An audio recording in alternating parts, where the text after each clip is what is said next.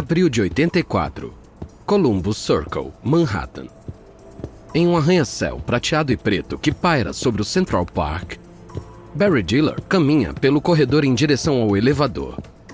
Ele é um homem atarracado de 42 anos com rugas profundas na testa.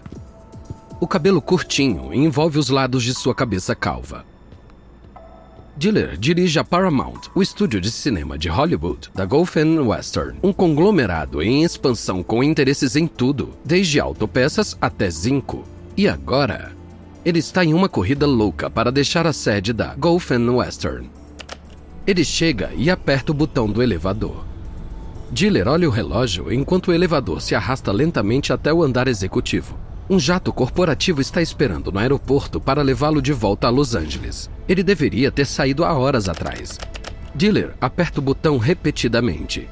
Mas uma voz familiar interrompe. É, Barry, você tem um minuto? Diller range os dentes e encara Martin Davis, o diretor da Gulf Western. Davis tem 57 anos, cabelos grisalhos perfeitamente penteados e óculos de armação fina. Há um ano, eles eram aliados. Diller ajudou Davis a conseguir o cargo máximo quando o fundador da Gulf Western morreu, mas isso já passou. Agora, Diller acha que Davis é incapaz de confiar em alguém e não suporta correr riscos que trazem sucesso no ramo do cinema. E Davis acha que Diller recebe demais e quer prejudicá-lo. Diller olha para o elevador. Uh, não pode ser depois, eu tô atrasado. Não vai demorar. Diller segue Davis até a sua sala. Pela janela, ele vê a escuridão dominando o Central Park enquanto a luz do dia se esvai. Davis aponta para uma cadeira. Diller balança a cabeça. Você disse que era rápido. Vou ser direto então. Quero que demita Michael Eisner. Diller pisca. Eisner é seu braço direito. Juntos, eles fizeram da Paramount o xodó de Hollywood. Demite por quê? Ele tá bem antenado na área. Sem ele, não haveria Caçadores da Arca Perdida, as séries Tears e Laços de Ternura. Ele não veste a camisa. Você mesmo disse isso. É, claro. A gente discute, mas ele é meu parça. Eu quero ele fora. O que você quer é uma estupidez. A resposta é não. Olha, eu comando a empresa. Eu! Quando eu disser para você demitir alguém, você vai demitir. Quando te ajudei a conseguir seu cargo, você disse que a Paramount seria meu domínio. Então Eisner fica. Não te prometi nada. Eisner sai. Os teimosos discutiram sobre o futuro de Eisner por horas. No final, Davis cede, mas Diller sabe que isso é temporário. Davis quer o controle total e Diller está em seu caminho. Ele quer amarrar Diller, eliminando os que são leais a ele e ele não vai parar até conseguir o que quer. Os dias de Diller na Paramount estão contados. E ele sabe disso. Ele o tornou o estúdio mais badalado de Hollywood. Agora Davis está tirando tudo isso dele. Mas mesmo quando Davis consegue o que quer, a amargura não desaparece. Em vez disso, vai apodrecer, fermentando por anos, antes de explodir em um confronto multibilionário que remodelará Hollywood para sempre.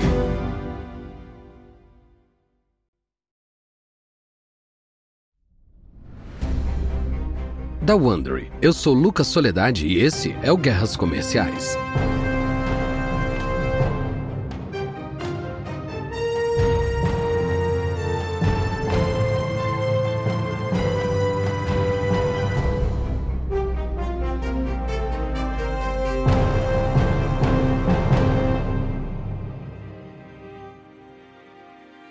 Em 93, a mudança estava no ar. TV, telefones e computadores estavam convergindo para criar um mundo conectado em que vivemos hoje. Neste novo amanhã, os telespectadores não assistiriam mais passivamente à programação da TV. Eles interagiam com as telas para acessar filmes sob demanda, centenas de canais de TV, consultar seu saldo bancário e fazer suas compras sem sair do sofá. Nesse novo mundo de entretenimento instantâneo, o poder e o lucro fluiriam para aqueles que controlavam as fábricas de sonhos de Hollywood. Os dias em que as empresas de cabo, redes de TV e companhias telefônicas eram os manda-chuvas pareciam contados. E é por isso que no outono de 93, Uma batalha improvável estava se formando.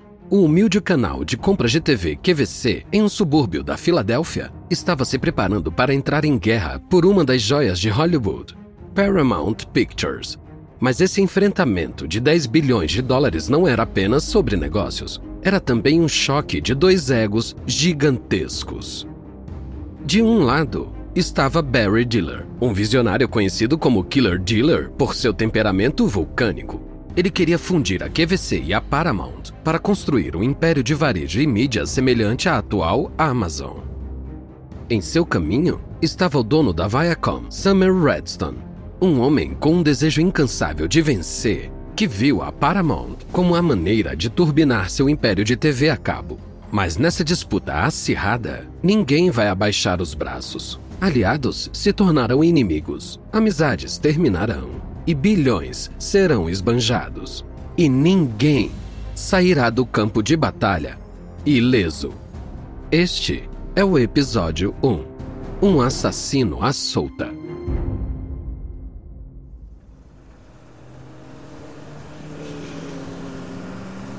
Setembro de 84, Beverly Hills. Barry Diller acelera seu Jaguar amarelo banana conversível correndo pela estrada arborizada. Ele passa pelas placas de limite de velocidade e grunhe para todos os veículos em seu caminho. Já se passaram cinco meses desde que sua briga com o chefe da Gulf Western, Martin Davis. Agora, Davis está de volta ao ataque. Ele voou ontem à noite em uma missão para fazer Diller se ajoelhar. Diller corre pela Sunset Boulevard. Depois faz uma curva fechada antes de parar em frente ao hotel Beverly Wilshire. Davis está parado na entrada. Ele está vestindo um terno risca de giz combinando com sua feição.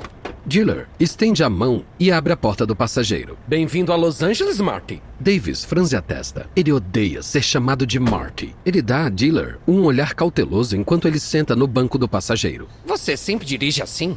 É. Diller parte para Paramount Pictures, cortando os carros para passar na frente. Então, quanto tempo vai ficar em Los Angeles? A semana toda. Enquanto eu estiver aqui, quero conhecer todos os altos executivos. Claro, eu vou marcar um jantar. Também temos que discutir o seu contrato. Vence em menos de 30 dias. Eu não tô atrasando a renovação. Sim, mas primeiro quero que concordemos com a reorganização. Que reorganização? Quero Frank Mancuso reportando a você em vez de Michael Eisner. Diller franze a testa. Mancuso é o chefe de marketing da Paramount e é leal a Davis. Diller decide brecar essa ideia logo. Nada disso. O Eisner não vai aceitar. Davis finge não ouvir. Temos também que discutir os bônus. Você e Eisner ficam com 57% do bônus da Paramount. Isso não é jogar em equipe.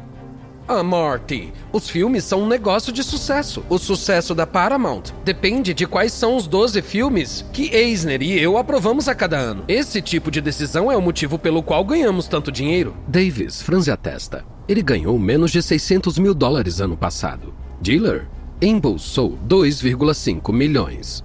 Ele é o chefe mas Diller está ganhando quatro vezes mais. No final das contas, você está ganhando demais. Não, Marty, você está ganhando mal. Os dois ficam em silêncio enquanto se aproximam dos portões da Paramount Pictures. O embate final se aproxima.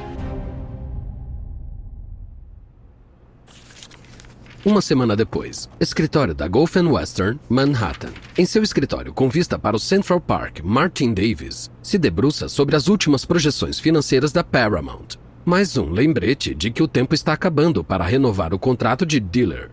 Mas Davis não se importa de esperar. Ele tem a certeza que isso fortalecerá sua mão. Uma das secretárias de Davis põe a cabeça para dentro da porta. Uh, Senhor Davis, Barry Diller está na linha. Diz que é urgente. Pode passar.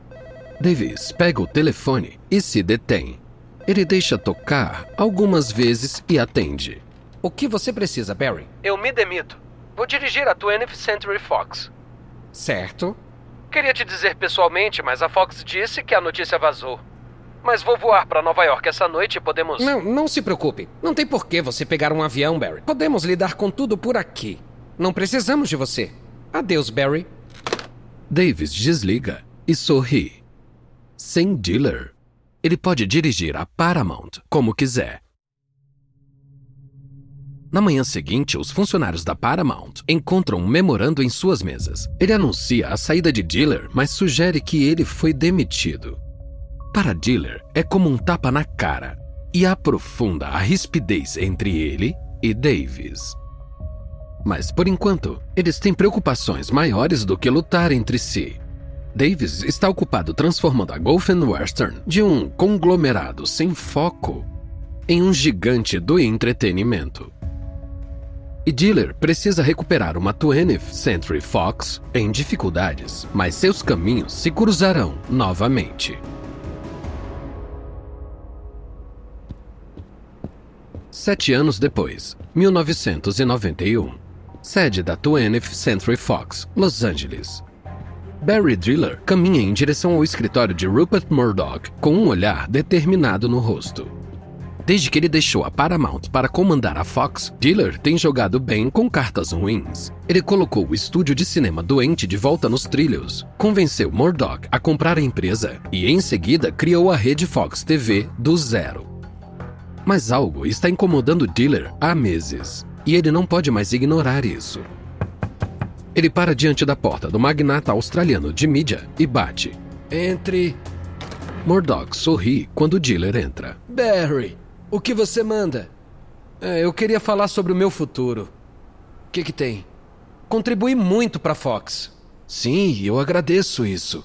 Mas eu tenho 50 anos e tive pensando no que fiz e para onde eu vou e. Murdoch interrompe. Ah, desembucha, Barry, não precisa de rodeios. Certo, é. Eu quero ser sócio da Fox, ao seu lado. Murdoch não esperava por isso. Ele afunda na cadeira para pensar. Então, Murdoch olha bem nos olhos de Diller. É, desculpa, Barry, mas nessa empresa só há um diretor e sou eu. Diller está chocado. Durante anos, se sentiu e agiu como diretor da Fox, mas Murdoch fez ele pôr os pés no chão. Diller pode ser o CEO, mas ele ainda é apenas um funcionário bem pago. E, na Fox, é tudo o que ele será. E para Diller, isso não é o suficiente. Ele quer a palavra final, ser o dono. Então, em fevereiro de 92, ele se demite. Ele deixa a Fox com um pacote de indenização de 150 milhões de dólares e não faz ideia do que vem a seguir. Mas enquanto Diller considera suas opções, seu antigo inimigo Martin Davis também está em uma encruzilhada de carreira.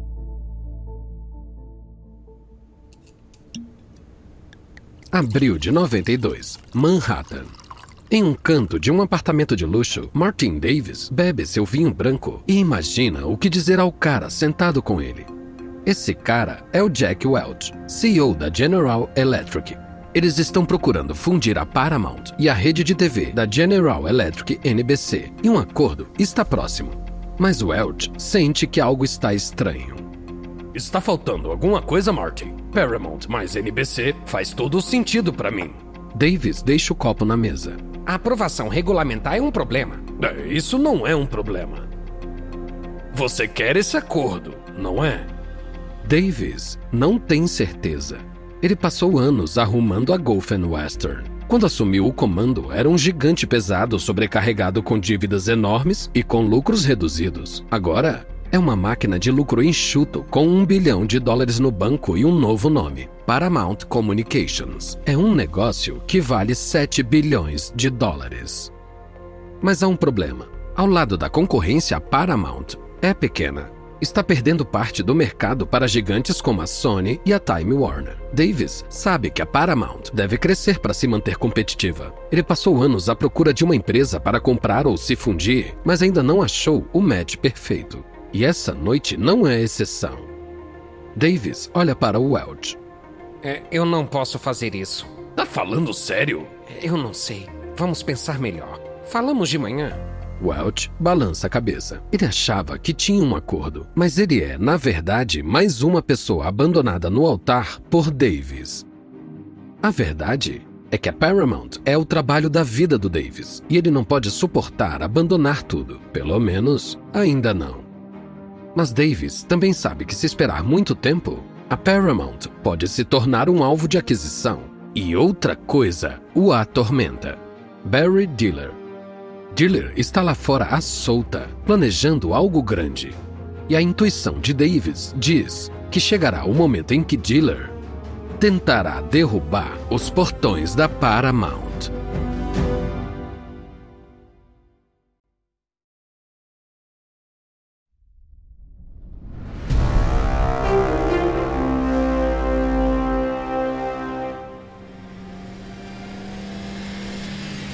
Julho de 92, Westchester, Pensilvânia.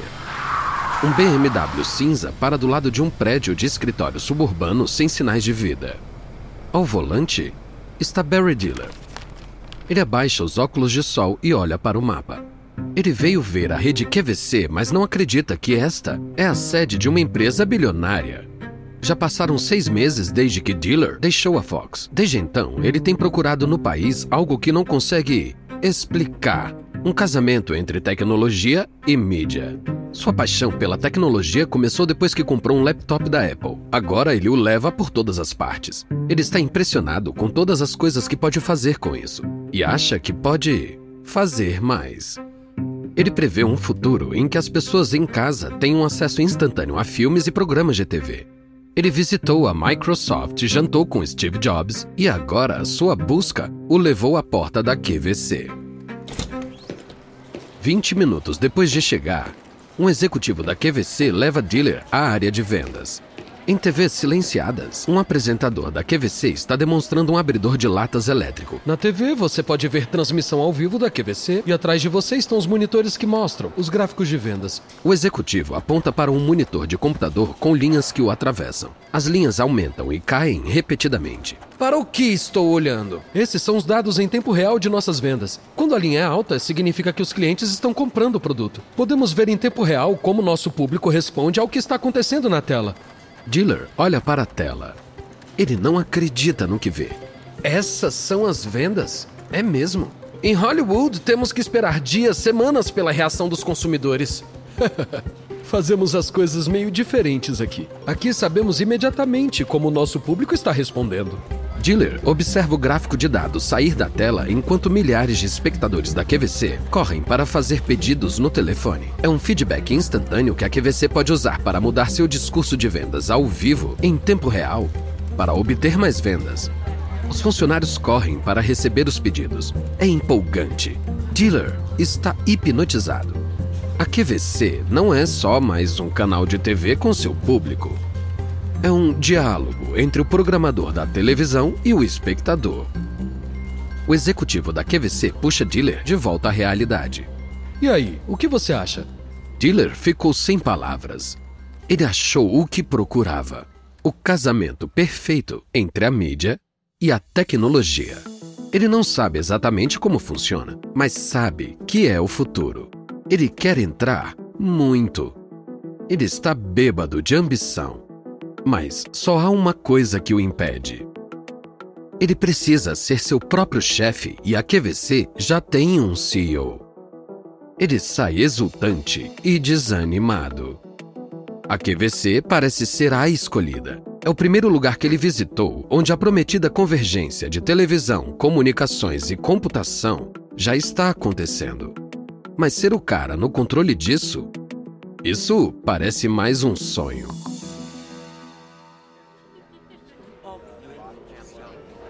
Setembro de 92. Hotel Four Seasons, Filadélfia.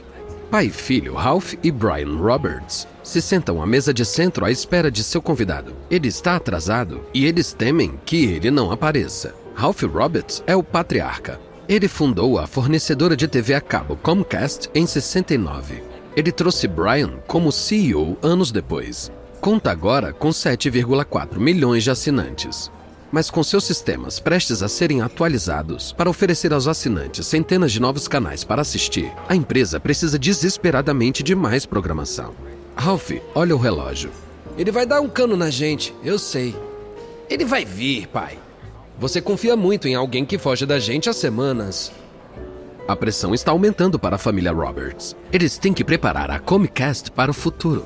E este é o homem para fazer isso mas eles não têm certeza se ele vai querer. Ralph relaxa quando vê Barry Diller entrar pela porta da frente. Desculpem o atraso, o trânsito tá um inferno. Um garçom enche os copos com água. Ralph põe as cartas na mesa. Estamos em processo de transferência para fibra ótica. Isso nos permitirá oferecer milhares de novos canais, mas eles são inúteis sem programação. E é aí que você entra.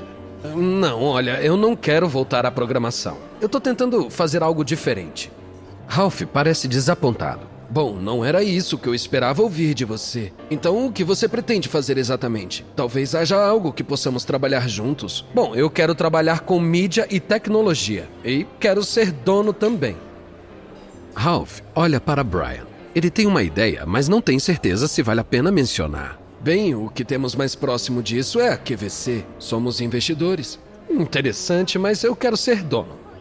Brian se inclina para frente. O CEO da QVC está prestes a se aposentar e receber indenização. Você poderia comprar as ações dele e assumir o comando da empresa. É uma boa ideia, mas eu não quero assumir o comando. Quero ter a palavra final. Eu vou ser mais claro. Quero ser o número um. Brian e Ralph se olham. Demoraram meses para que Diller os conhecesse. E agora estão totalmente convencidos de que ele é o gênio da programação que precisavam para preparar a Comcast para a próxima revolução tecnológica da TV. E se eles tiverem que usar sua influência sobre a QVC para conquistá-lo, esse é um pequeno preço a pagar. Nesse caso, usaremos nossas ações para te apoiar. Isso nos dará uma maioria? Ralph entra na conversa. Não, mas acho que tem um cara que pode ajudar.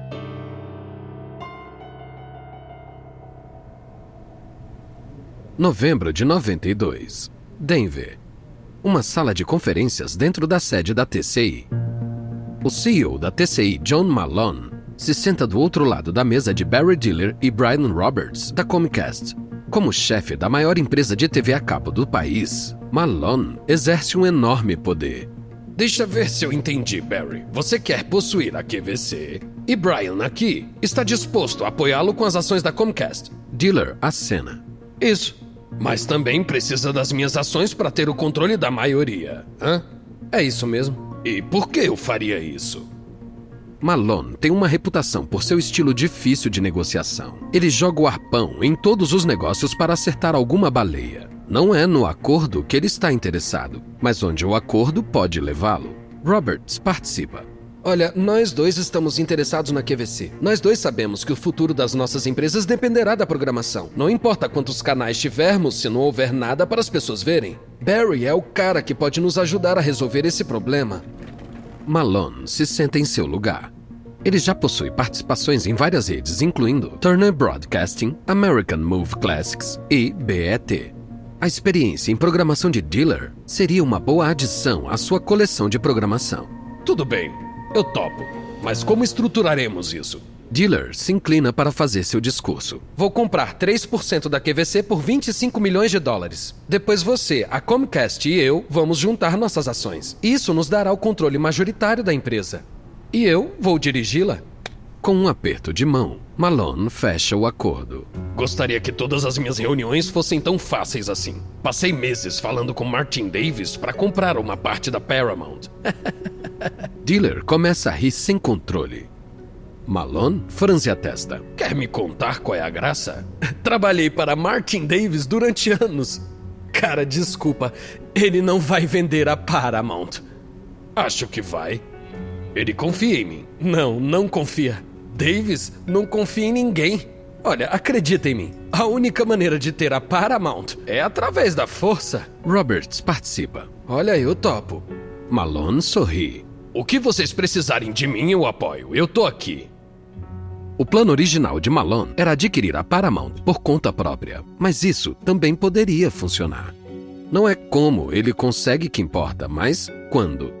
Ao unir as forças com a Comcast e Dealer para assumir o controle da QVC, ele pode atacar a Paramount de ambos os lados. Ele pode continuar as negociações amistosas com Davis por conta própria, ao mesmo tempo em que incentiva Dealer a tomar a Paramount pela força, usando Dealer como peão em um jogo maior. Dos dois jeitos, Malone ganha.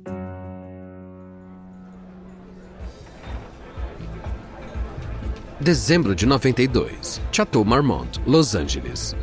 O bar ostentoso está surpreendentemente lotado para uma noite durante a semana. Os Glitter Riley vão ao pátio ao ar livre para o happy hour. Tristan Um agente júnior se senta no balcão esperando para pedir. Ele vê seu amigo Charlie do outro lado do bar. Aqui! Charlie se senta ao lado dele. Ele joga um jornal no balcão. Viu a notícia sobre Barry Diller? Terrível. Não, ele morreu? Pior, ele dirige a QVC agora. O canal de compras domésticas? Exatamente. O que Barry Diller quer com o mercado de pulgas glorificado? O que ele fez na Fox e na Paramount foi lendário, agora ele tá demodê. As motivações de Diller podem não ser claras a olho nu, mas ele tem um plano. Primeiro, assume a QVC. Depois, coloca a bandeira dele na montanha da mídia digital. Aí, retira lentamente a Paramount das garras de Martin Davis. Uma vitória de 10 anos. Mas só se conseguir enganar uma ameaça bilionária de um guerreiro durão de Hollywood que não faz prisioneiros.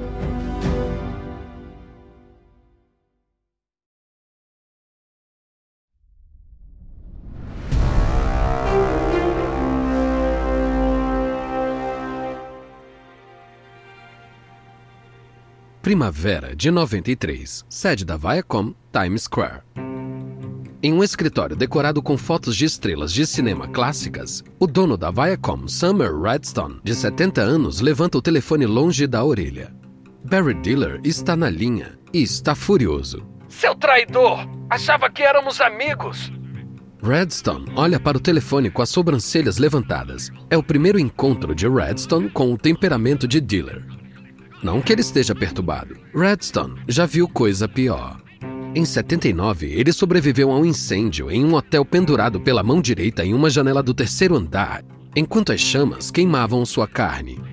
As cicatrizes permanecem, assim como sua vontade de superação. Essa mesma determinação o ajudou a transformar o negócio de cine drive-in da sua família na cadeia de multiplexes que agora é a proprietária da Viacom, a gigante da TV por trás da MTV e da Nickelodeon. Redstone encosta o telefone de volta no ouvido. Dealer continua reclamando. Se você quisesse um canal de compras da MTV, você podia ter vindo a mim e a QVC. Por que fazer parceria com a Home Shopping Network? Você está contra mim?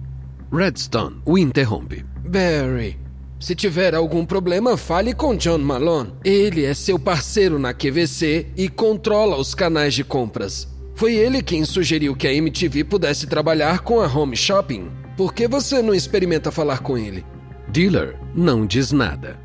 Ele não quer confrontar Malone sobre isso. Redstone toma isso como uma sugestão para responder a sua própria pergunta. Hum, deixa eu adivinhar. É porque o Malone só se importa consigo mesmo? Eu nunca disse isso. Mas você sabe disso. Malone joga com os dois lados para conseguir o que quer. Olha, guarde minhas palavras. Ele vai deixar você afundar como uma pedra por um dólar. Lealdade não faz parte do vocabulário dele. Você o entendeu mal. Olha, é, eu não tô interessado em nenhuma disputa da QVC e da Home Shopping criada por Malone. Se quer ser parceiro da MTV, resolve com ele. Redstone desliga e olha as fotos de Jimmy Stewart e Judy Garland nas paredes. Elas o lembram que agora não é hora de se distrair com uma disputa entre Malone e Dealer. Há coisas maiores em jogo. Como realizar o sonho de ter um estúdio de cinema.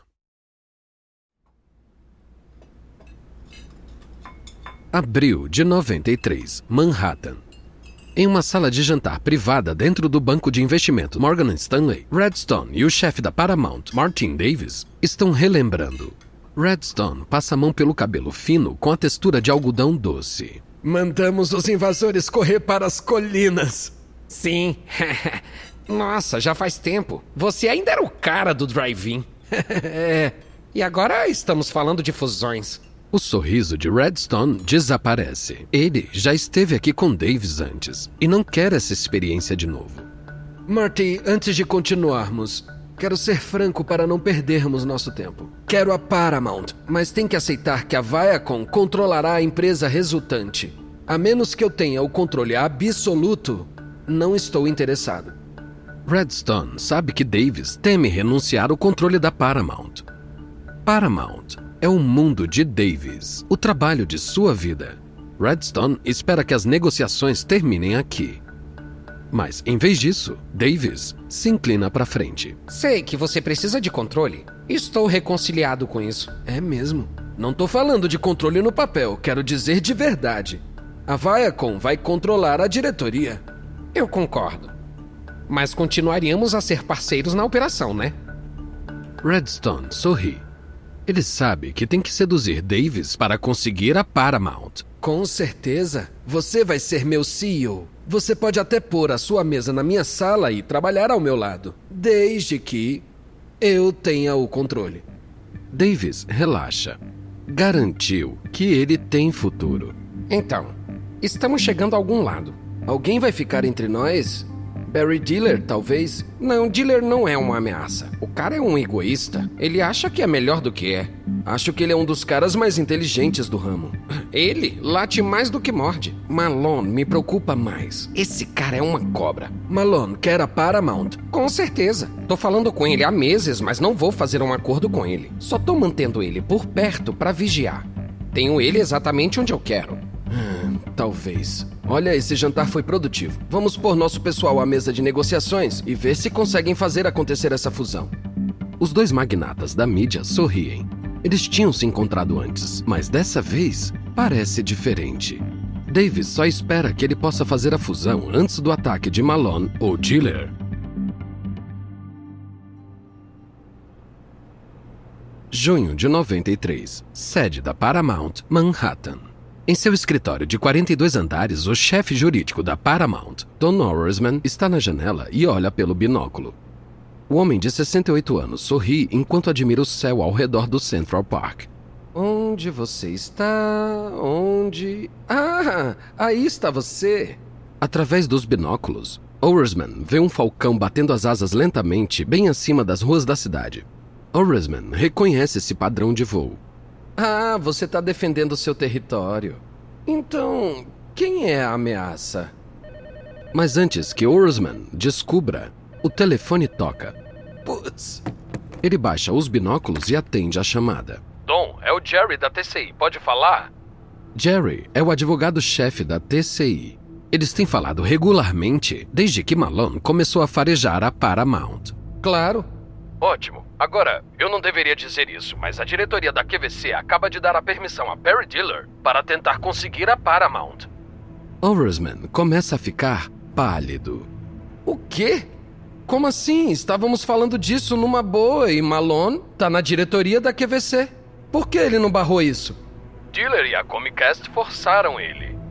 É tudo o que eu posso dizer.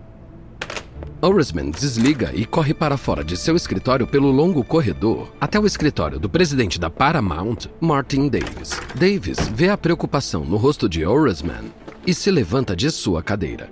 O que foi? O advogado do Malone ligou. Barry Diller convenceu a diretoria da QVC a aprovar uma ação hostil contra nós. Davis faz caretas. Esse canalha maldito vem me pegar. Deixa ele tentar. Vou acabar com ele. E qual é o jogo do Malone? Estamos falando de fusão com ele. Ele tá na diretoria da QVC, por que ele não faz nada? Diller e a Comcast o rejeitaram. Mentira, Malone tá armando alguma. Mas por que ele tá nos avisando? O advogado não diria nada sem a permissão dele. E se for verdade, talvez seja Diller. Os dois homens ficam quietos enquanto tentam decifrar o jogo em que a Paramount se tornou um peão. Malone está ajudando Barry Diller a montar uma aquisição hostil da Paramount, mas ao mesmo tempo vai pelas costas de Diller e alerta a Paramount do ataque próximo. Davis nem sabe quem é a verdadeira ameaça. Eles deveriam temer Diller, ou Malone, ou talvez os dois. No próximo episódio, a Paramount busca proteção na Viacom, Malone tropeça na QVC e Barry Diller vai ao território inimigo.